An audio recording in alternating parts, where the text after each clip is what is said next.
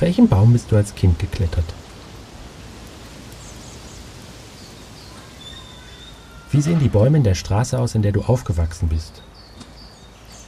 Oder im Park dort um die Ecke? Kannst du dich an einen bestimmten Baum erinnern, der dir besonders gefällt? Wie sieht dieser Baum aus? Was magst du an ihm? Welche Erinnerungen sind mit diesem Baum verbunden? Und würdest du ihn wiederfinden? Willkommen zu diesem Spaziergang. Er ist eine Adaption des Essay Laubwerk von Marion Poschmann. Ihr Essay beginnt so. In den Neuenglandstaaten und Kanada machen sich jedes Jahr im Herbst unzählige Menschen auf in die Wälder, um die Laubfärbung zu sehen. In dieser Weltregion färben sich die Bäume in allen Schattierungen von grün zu gelb und orange zu rot. Insbesondere der Zuckerahorn kann bei günstigen Witterungsbedingungen ein flammendes Rot ausbilden und landesweite Laubvorhersagen weisen die Laubschauer darauf hin, an welchen Orten zu welchem Zeitpunkt der farbliche Höhepunkt stattfindet.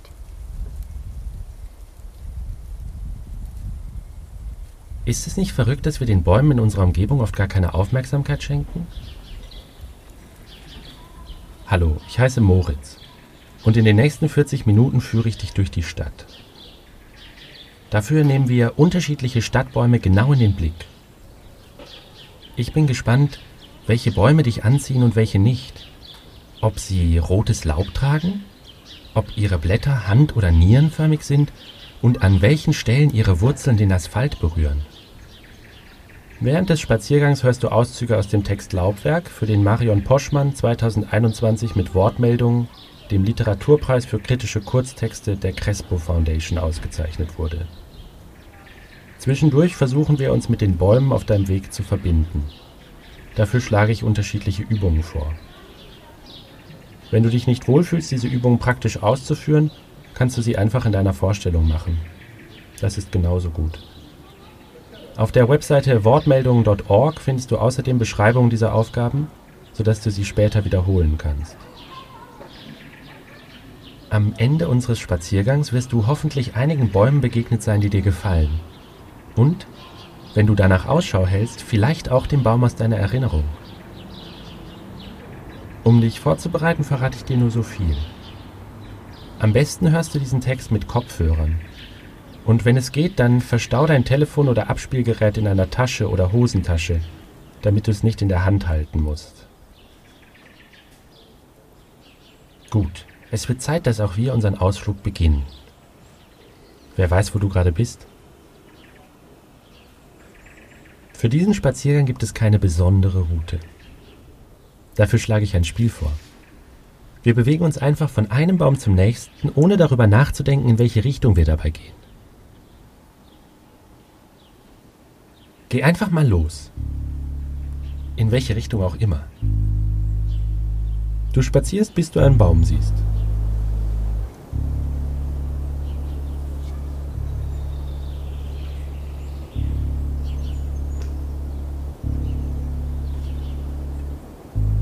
Wenn du bei diesem ersten Baum angekommen bist, dann suchst du einen nächsten Baum, auf den du dich zubewegst. Jeder Baum ist dabei wie ein Gravitationsfeld. Und du wirst von den schweren Baumfeldern unweigerlich angezogen.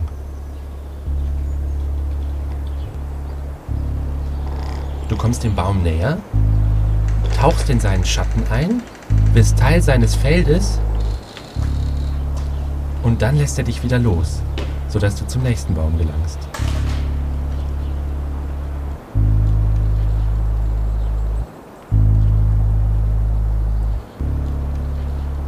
Leaf Peeping in Nordamerika ist konnotiert mit Freiheit, weiten Räumen, Abenteuer und wilder Natur. Man fährt in die Berge, man fährt über Land, man verbindet sich mit den Wäldern und der Witterung man hat Teil an der Schönheit des Landes. Insofern handelt es sich um mehr als einen einfachen Ausflug. Unvermeidlich findet auf einer solchen Tour eine Sensibilisierung statt. Wer nach rotem Laub Ausschau hält, würdigt auch andere Farbphänomene, sieht orangene Kürbisse, violette Beeren, selbst rötliche Hölzer mit anderem Blick. Nur wenige Regionen auf unserem Planeten verfügen überhaupt über laubfärbende Bäume. Große Teile des irdischen Waldes bestehen aus immergrünem Regenwald, aus Nebelwäldern, aus Lorbeerwald, aus Eukalyptuswald, aus borealem Nadelwald. Ein Farbwechsel der Blätter entsteht nur beim sommergrünen Laubwald. Nennenswerte Herbstlaubvorkommen finden sich daher ausschließlich in der gemäßigten Klimazone von Europa, Ostasien und der Osthälfte von Nordamerika. Erstaunlich ist unter diesen Bedingungen, dass bei uns in Europa von der Laubfärbung keinerlei Aufhebens gemacht wird. In Deutschland färben sich die Bäume auffällig und atemberaubend, aber sie färben sich für gewöhnlich nicht in jenem Blutrot, das das Adrenalin in die Höhe schießen lässt. Sie üben nicht die Signalwirkung aus, die wir sonst mit roten Ampeln und Stoppschildern verbinden. Sie sind prächtig, aber sie verfügen über ein kleineres Spektrum. Sie bleiben gewöhnlich im gelben Bereich.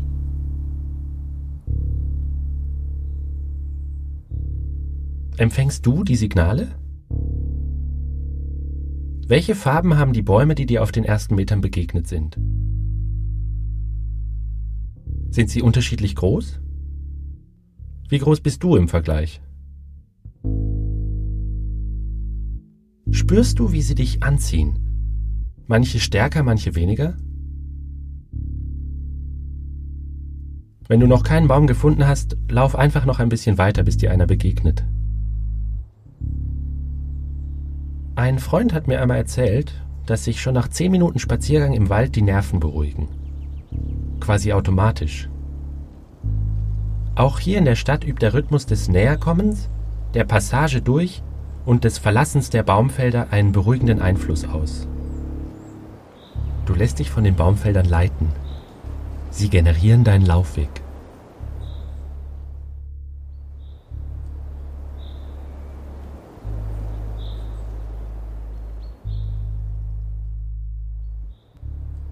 Die Rotbuche variiert von gelb zu rotorange bis rotbraun, die Birken schimmern hellgelb bis goldgelb, die Stieleiche wird samtgelb bis ocker. Kastanien, Ahorne, Ulmen, Linden, Eschen, Erlen, alle weisen spezifische Gelbtöne auf, die zu Gold werden, wenn das Licht im richtigen Winkel einfällt. Dies ist im Oktober häufig der Fall. Merkwürdigerweise ist dieser goldene Oktober, ein Prunkphänomen unserer Witterungsbedingungen, keineswegs so populär, wie er sein könnte. Der goldene Oktober in Deutschland ist verbunden mit Wanderungen in Weingegenden und mit dem München Oktoberfest, also quasi unauflöslich an Alkoholkonsum gekoppelt. Der Goldene Oktober benötigt eine Infrastruktur von Biertischen und lauschigen Lauben, benötigt deftige Mahlzeiten und Feierlaune, um überhaupt zur Geltung zu kommen. Sind also rote Blätter besser als gelbe?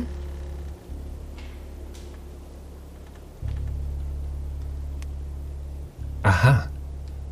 Hier werden starke Signalwellen ausgesendet. Deine Aufmerksamkeit wird von den farbigen Blättern eines Baumes in deinem Sichtfeld angezogen. Oder von seiner außergewöhnlichen Form.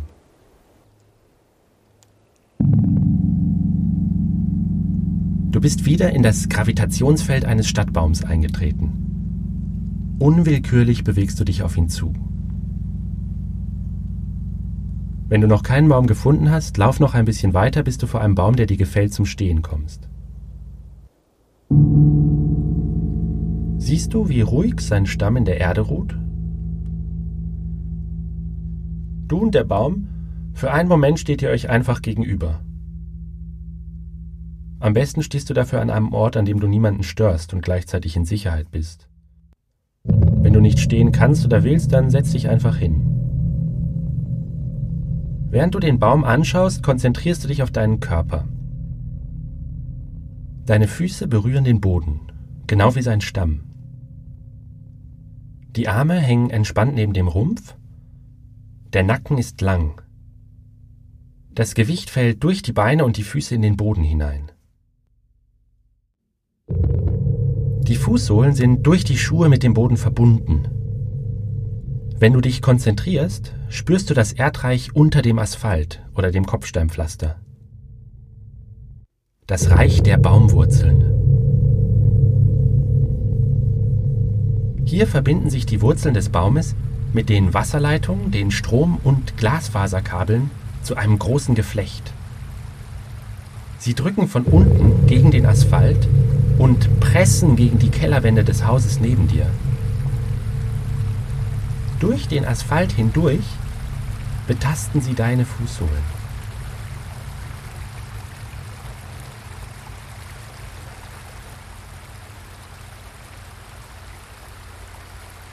Durch seine Wurzeln saugt der Baum Energie, Wasser und Nährstoffe aus dem Boden. Energie fließt auch durch deine Knie und Oberschenkel ins Becken hinein. An der Wirbelsäule entlang, durch den Nacken bis zum Scheitel, aus dem ein kleiner Zweig Richtung Himmel wächst. Stehst du immer noch dem Baum gegenüber? Siehst du seine Krone und seine Äste? Wenn du Lust hast, dann tu jetzt so, als würdest du dich ein wenig strecken. Mit den Armen zur Seite oder nach oben.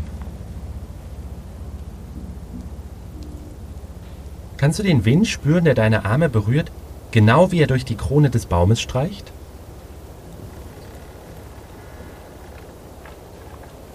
Ich mag es, mir vorzustellen, wie aus meinen Armen, meinen Schultern, meiner Brust und meinem Kopf kleine Äste wachsen wie zwischen den gespreizten Fingern und an den Fingerspitzen plötzlich Knospen, Blüten und Blätter sprießen. Das kitzelt ein bisschen. Wie ist es bei dir? Sind deine Blätter spitz oder rund? Eiförmig, schildförmig oder herzförmig? Ist der Blattrand rund oder gesägt? Vielleicht gleichen sie den Blättern des Baumes. Öffnet sich das Blatt handförmig, genau wie man seine Finger spreizt, oder eher wie eine Niere, ein Organ? Dann verabschiedest du dich. Vielleicht neigst du ganz leicht deinen Kopf, wie bei einer Verbeugung. Oder eben auch nicht. Du verlässt das Kraftfeld dieses Baumes und spazierst weiter. Weil sich die Aufmerksamkeit für die Bäume in deiner Umgebung schärft, wird es immer leichter, dich besonders von solchen Bäumen anziehen zu lassen, die dir gefallen oder die dich interessieren. Deiner Intuition folgend läufst du von einem Baum zum nächsten, ohne zu wissen, wohin dich das führt.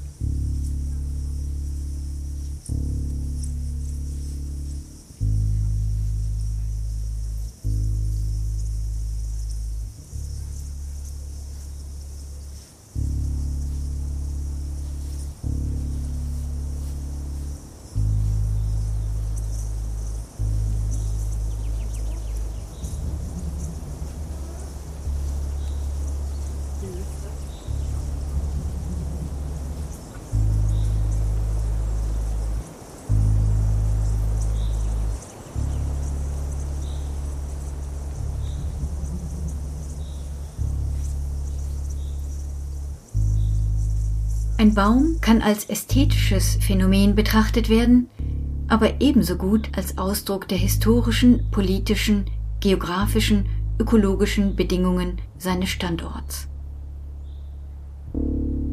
Straßennamen wie Kastanienallee, Pappelallee oder Birkenstraße verweisen auf die Baumart der Erstbepflanzung. Nicht immer ist von den namensgebenden Bäumen heute noch besonders viel zu sehen.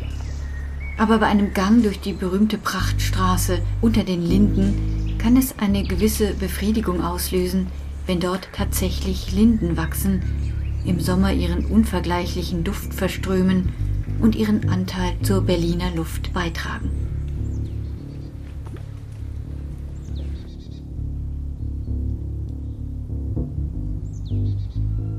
Kannst du wahrnehmen, wie die Bäume den Straßenzug rhythmisieren und unterschiedliche Stimmungen evozieren?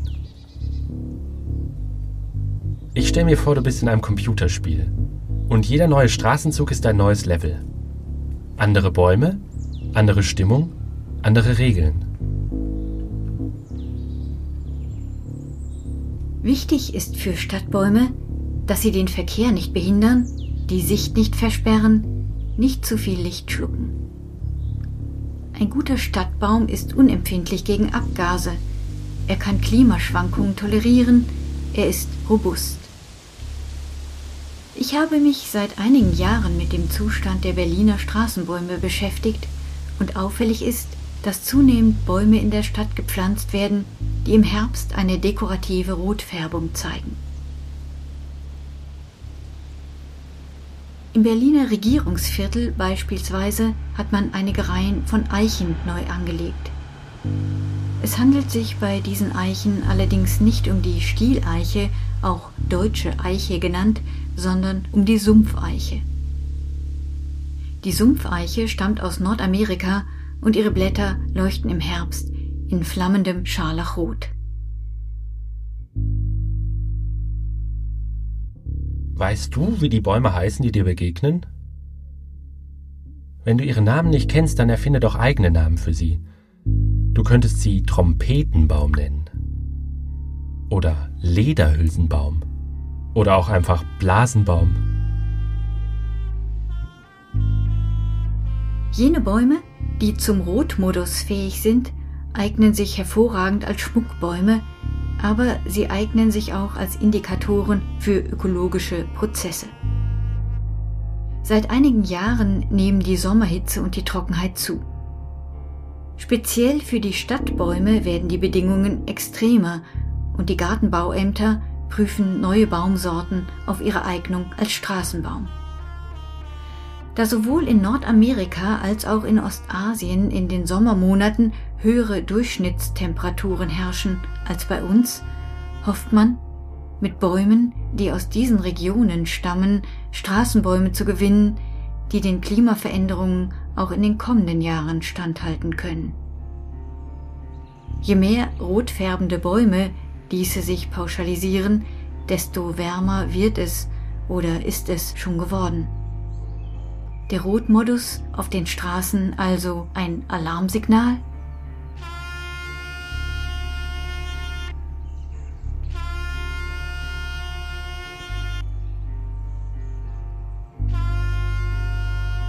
Während du sie passierst, kannst du Zeichen sammeln, die darauf hindeuten, ob es den Bäumen hier gut oder schlecht geht. Wenn du jetzt weiter spazierst, such dir einen Baum, den du ganz genau betrachten kannst. Einen Baum, dem du näher kommen willst.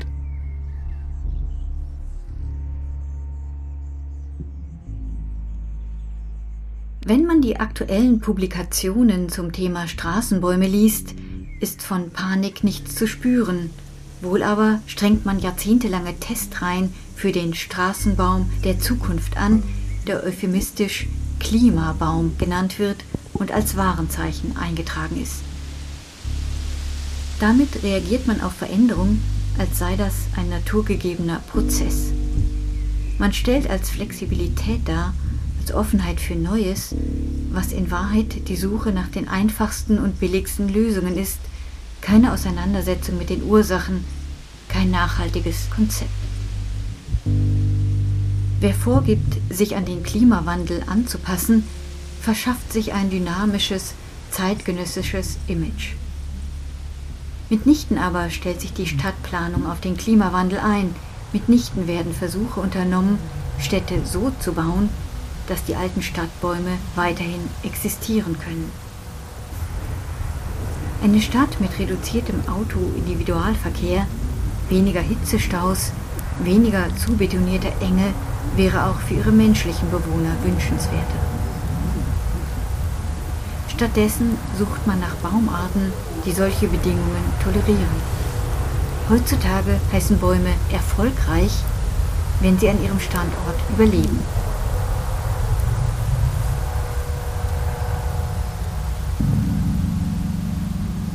Du trittst wieder in das Feld eines Baumes ein.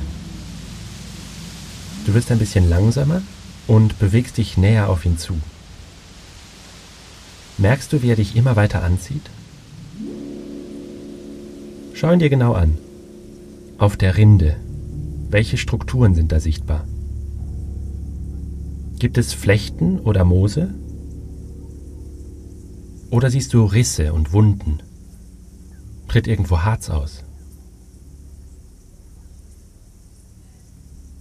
Wenn du möchtest, leg eine Hand auf den Baumstamm oder beide. Du kannst so tun, als passiere das zufällig, quasi wie auf dem Nachhauseweg oder weil du dich ausruhen musst. Wenn du nicht an den Baum herankommst oder ihn nicht berühren willst, dann stell dir einfach vor, du würdest ihn berühren. Wie fühlt sich die Textur der Rinde an? Ist sie rau oder weich? Wie warm oder kalt ist der Stamm? Jetzt berührst du die Haut des Baumes. Die Rinde ist von einem feinen Leitungssystem durchzogen, durch das Zucker von den Blättern hinunter Richtung Wurzeln fließt, während gleichzeitig Wasser und Nährstoffe Richtung Krone fließen. Die Rinde ist der einzige Ort, an dem der Baum wächst. Nach außen, deiner Hand entgegen. Indem du die Rinde berührst, bist du jetzt mit einem ganz besonderen Messinstrument in Kontakt, dem Baummessinstrument. Seit geraumer Zeit saugt er Wasser und Nährstoffe aus der Erde. Die weit verzweigten Wurzelspitzen des Baumes sind hypersensitive Antennen, die den Boden auf seine Zusammensetzung hin prüfen. Sie erfassen den Säuregrad des Wassers und zeichnen den Grundwasserspiegel auf. Gleichzeitig kommuniziert der Baum mit den Pilzen, die um seine Wurzeln sprießen, und mit den Flechten auf seiner Rinde. Er gibt Phosphor und Zucker in den Boden ab und sendet unsichtbare Nachrichten. Wenn du jetzt eines seiner Blätter berührst oder anschaust, bist du mit weiteren Sensoren verbunden. Während sie Kohlenstoffdioxid in Sauerstoff umwandeln, erfassen sie, wie sich die Zusammensetzung der Luft an diesem Ort über die Zeit hinweg verändert. In den Blättern wird die Konzentration von Feinstaub in der Luft aufgezeichnet und vermerkt. Die genaue Anzahl der Autos, die hier jeden Tag vorbeifahren. Sowohl durch das Wurzelwerk als auch durch seine Äste, Blätter, Blüten und Pollen berührt der Baum die Stadt um ihn herum.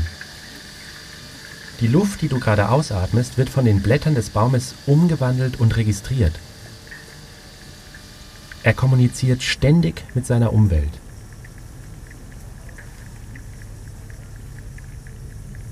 Jetzt beweg dich ein wenig weg von diesem Baum und schau ihn von einer Distanz aus an. Er ist auch eine Zeitkapsel. Als er gepflanzt wurde, sah dieser Ort noch sehr anders aus. Vielleicht gab es hier keine Autos, zumindest viel weniger davon. Die Menschen, die an diesem Baum vorbeiflanierten, waren anders gekleidet, trugen andere Hüte, andere Schuhe. Wem hat diese Straße hier gehört zu diesem Zeitpunkt in der Vergangenheit? Wird dieser Baum den Moment erleben, an dem hier keine Autos mehr fahren? den Moment, an dem diese Straße wieder den Menschen und Bäumen, die hier wohnen, gehört.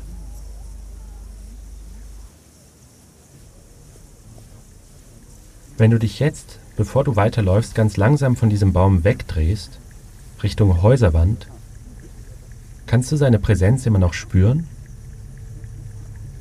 Bleibt ihr in Verbindung? Während es in deinem Nacken kribbelt, verlässt du langsam das Kraftfeld dieses Baumes. Mit seiner Präsenz im Rücken spazierst du weiter, bis du vom nächsten Baum angezogen wirst. Kannst du, während du das Kraftfeld der nächsten Bäume passierst, die unsichtbaren Austauschprozesse spüren, durch die ihr verbunden seid?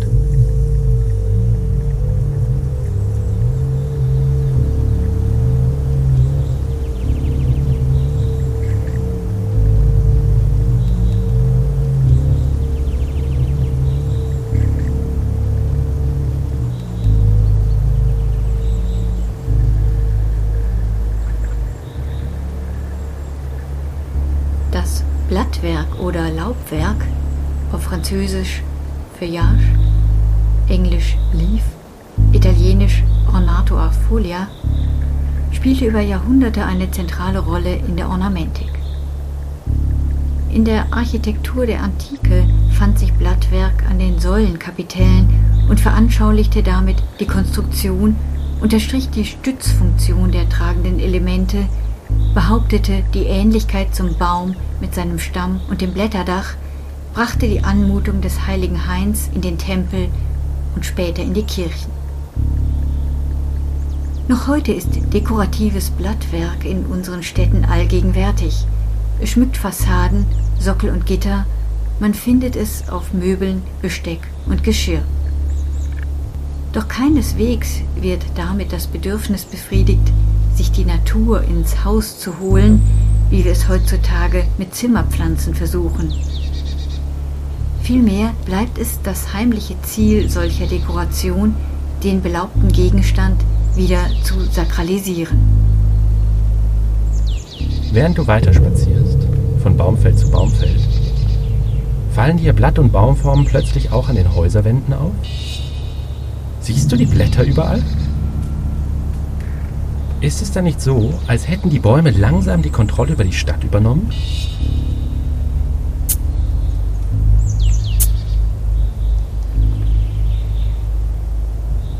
Auch in der Buchkunst kommt dem Blattwerk die Aufgabe zu, den Text nicht nur zu zieren, sondern ihn zu einem geistigen Garten zu machen, zu einem paradiesischen Bereich, dem Raum der Schrift.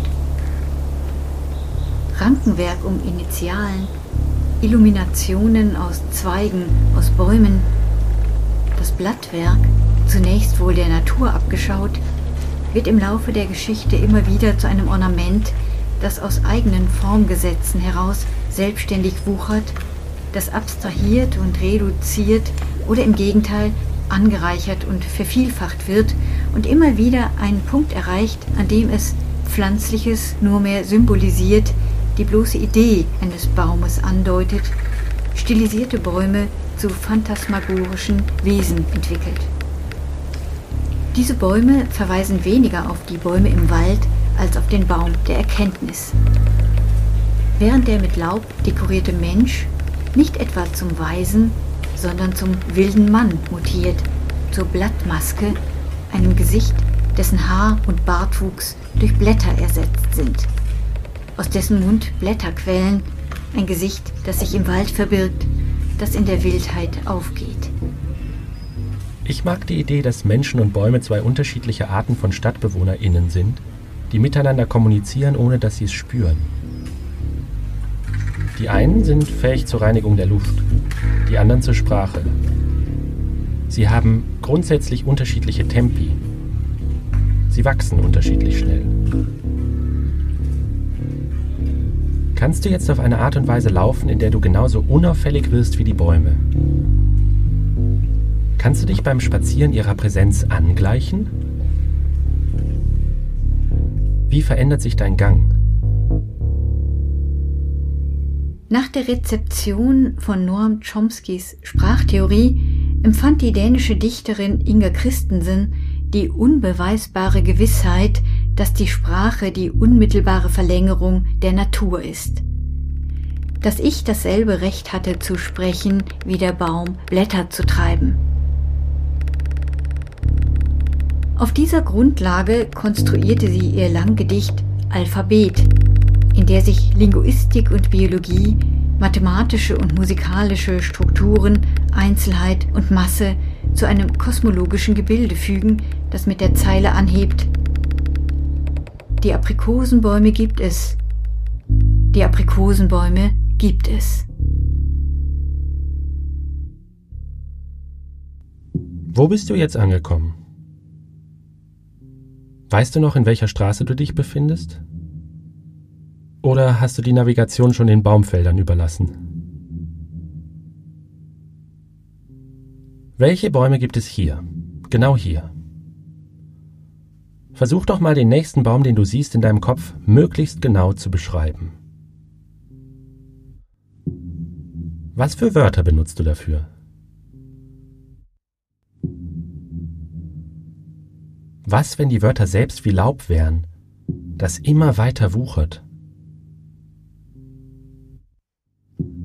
In ihrem Essay Laubwerk schreibt Marion Poschmann, die Rede über Bäume spiegelt in der Regel besonders deutlich das grundsätzliche Problem der Benennung von Welt. Der Baum mit seinem wogenden Laub bleibt stets ein Geheimnis. Er bleibt das Unerkennbare und Unbeschreibliche, der Gegenstand, an dem die Sprache scheitert. Daher nützt es kaum, einen Baum minutiös zu beschreiben. Müsste ich nicht jedes einzelne Blatt aufzählen? Auch die Blätter, die von anderen Blättern verdeckt sind? Geht dir das auch so? Und ist es leichter, einen Baum zu beschreiben oder zu beschreiben, was der Baum mit dir macht? Während du weiter spazierst, überlass dich ganz der Stimmung der Bäume. Im Gehen stimmst du dich mit ihnen ein.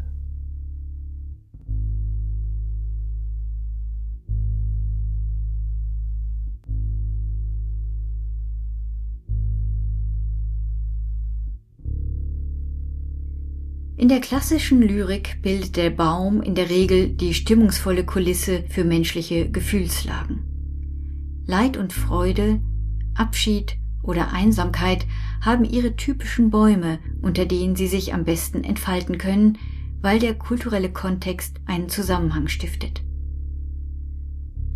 So ist die Linde zuständig für die Themenbereiche Liebe und Heimat, die Eiche für Beständigkeit und Politik. Die Buche, die im Herbst rötlich tendiert, verweist auf fieberhaften Trennungsschmerz, der blühende Obstbaum in seiner pergamentenen Durchsichtigkeit flankiert Erlebnisse aus dem Bereich der Mystik. In der Lyrik wimmelt es von Baumgedichten. Es gibt unzählige Texte über Eichen, Linden, Eschen, Birken, Buchen, um nur die deutschen Standardbäume zu nennen. Je näher man sich diese Texte jedoch anschaut, desto deutlicher wird, dass der Baum als reines Stimmungselement fungiert. Er wird aufgerufen, nicht evoziert, er ist ein Modul im romantischen Baukasten, er tritt mit seinem sagenhaften Laubwerk genau genommen kaum in Erscheinung. Aber er prägt die Atmosphäre des Gedichts. Es reicht, eine bestimmte Baumart aufzurufen, um eine emotionale Atmosphäre zu schaffen.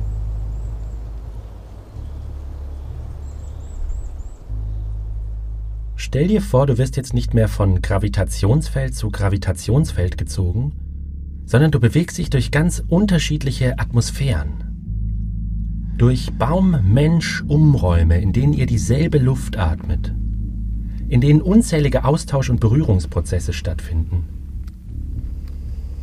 Pollen legen sich auf Haut und Kleidung, die Feuchtigkeit menschlicher Ausatmung dringt in den Erdboden ein und wird von dort an die Bäume weitergegeben. Zwischen den PassantInnen und den Bäumen wabert es.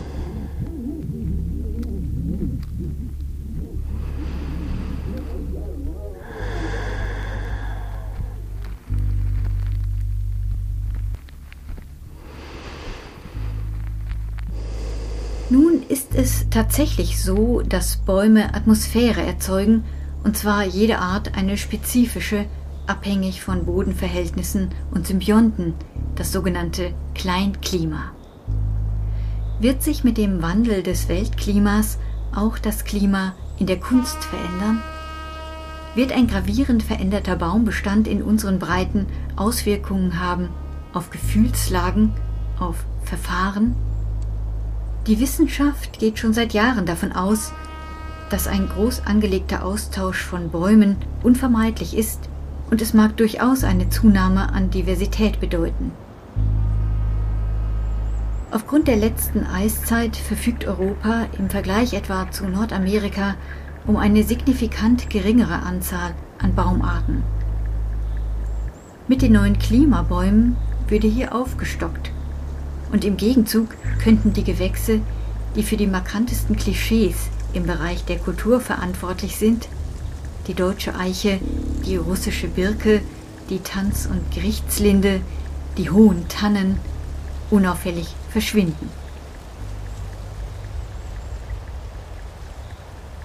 Ein letztes Mal trittst du in das Feld eines Baumes ein und lässt dich von ihm anziehen. Hast du diesen Baum gewählt oder hat er dich gewählt? Es scheint so, als ziehe dieser Baum dich noch näher heran als der vorherige. Wenn du möchtest, dann lege noch mal vorsichtig eine Hand auf den Stamm. Wie zufällig. Verlagere jetzt langsam das Gewicht deines Körpers Richtung Baumstamm. Vorsichtig lehnst du dich in den Baum hinein, sodass er nach und nach immer mehr von deinem Gewicht entgegennimmt. Du tust einfach so, als würdest du dich ausruhen oder dich umschauen. Wenn du dich nicht in den Baum hineinlehnen kannst oder willst, dann such dir einen Ort, von dem aus du ihn in Ruhe anschauen kannst. Schließ für einen Moment deine Augen. Kannst du dich richtig an den Baum anschmiegen und dein Gewicht loslassen? Wenn du die Stirn oder eine Wange vorsichtig an den Baumstamm legst, ohne dass du dabei die Kopfhörer entfernen musst, was spürst du dann? Kannst du in den Baum hineinhorchen?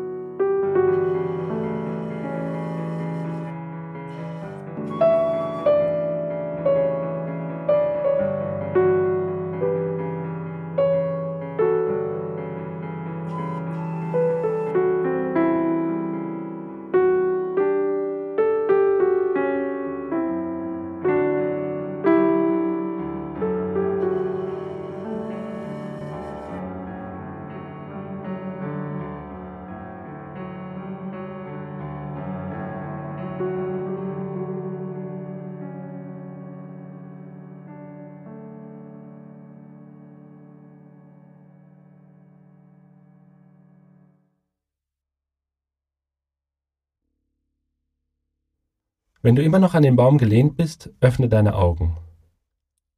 Schau nach oben, Richtung Himmel. Fällt dir ein Muster ins Gesicht? Verabschiede dich ein letztes Mal von diesem Baum. Niemand hat euren gemeinsamen Moment bemerkt. Wir sind auf dem letzten Abschnitt unseres Spaziergangs. Wenn du Lust hast, kannst du jetzt langsamer laufen um dich dem Tempo der Bäume anzupassen.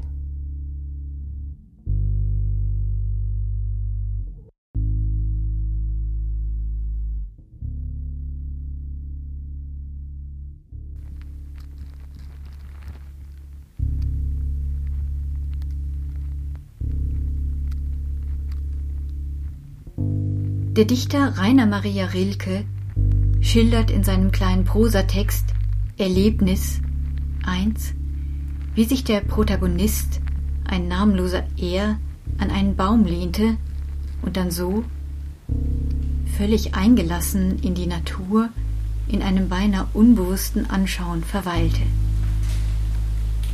Es war, als ob aus dem Innern des Baumes fast unmerkliche Schwingungen in ihn übergingen. Er meinte, nie von leiseren Bewegungen erfüllt worden zu sein, sein Körper wurde gewissermaßen wie eine Seele behandelt. Der hier berichtet, tastet nach Worten, die diesem Erlebnis gerecht werden könnten, und er findet schließlich, er sei auf die andere Seite der Natur geraten.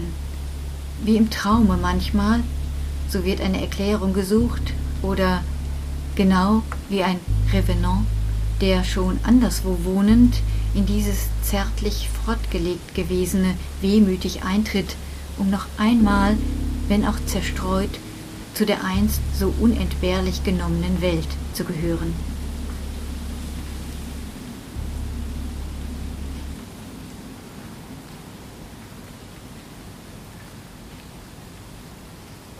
Weißt du noch, dass ich dich am Anfang des Spaziergangs nach einem Baum gefragt habe, an den du dich ganz konkret erinnern kannst?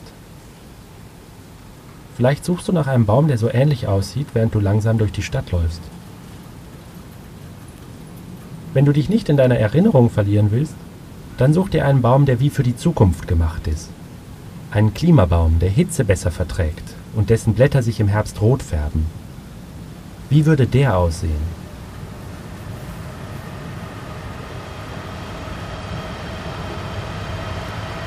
Es ist vielleicht dieses Gefühl, dass der Verlust schon längst eingetreten ist, dass der Debatte um den Klimawandel einerseits einen krampfhaften Fortschrittsoptimismus im Sinne der Ecotechnology, andererseits einen Anstrich von Hoffnungslosigkeit beifügt. In der kapitalistischen Welt verengt sich der Raum zunehmend durch ungezügeltes Wachstum. In der Kunst kann eine Weitung entstehen. Die Kunst kann mit den ihr genuinen Mitteln zwei komplementäre Erkenntnisbewegungen zum Klimadiskurs beitragen.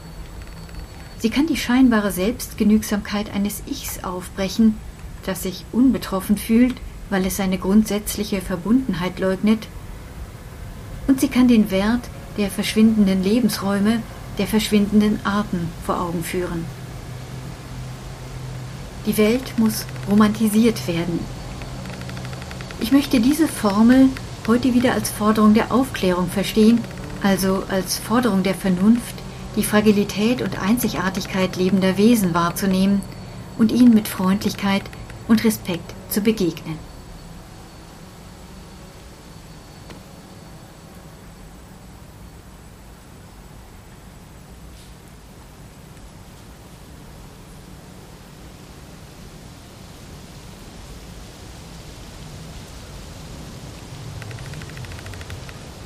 Hast du deinen Baum gefunden? Den Baum, den du dir am Anfang des Spaziergangs vorgestellt hast? Den Baum der Zukunft? Spazier ruhig noch eine Weile lang weiter. Du kannst auch nochmal die Übung wiederholen. Du findest sie auf der Seite wortmeldungen.org der Crespo Foundation, die diesen Audiowalk in Kooperation mit dem Musanturm Frankfurt produziert hat. Wenn du den Baum findest, den du dir am Anfang vorgestellt hast, der dich an deine Kindheit erinnert oder der die Zukunft bringt, was würdest du ihm gerne mitteilen? Vorher möchte ich mich kurz von dir verabschieden. Der Text, aus dem du während deines Spaziergangs Ausschnitte gehört hast, trägt den Titel Laubwerk und stammt von Marion Poschmann.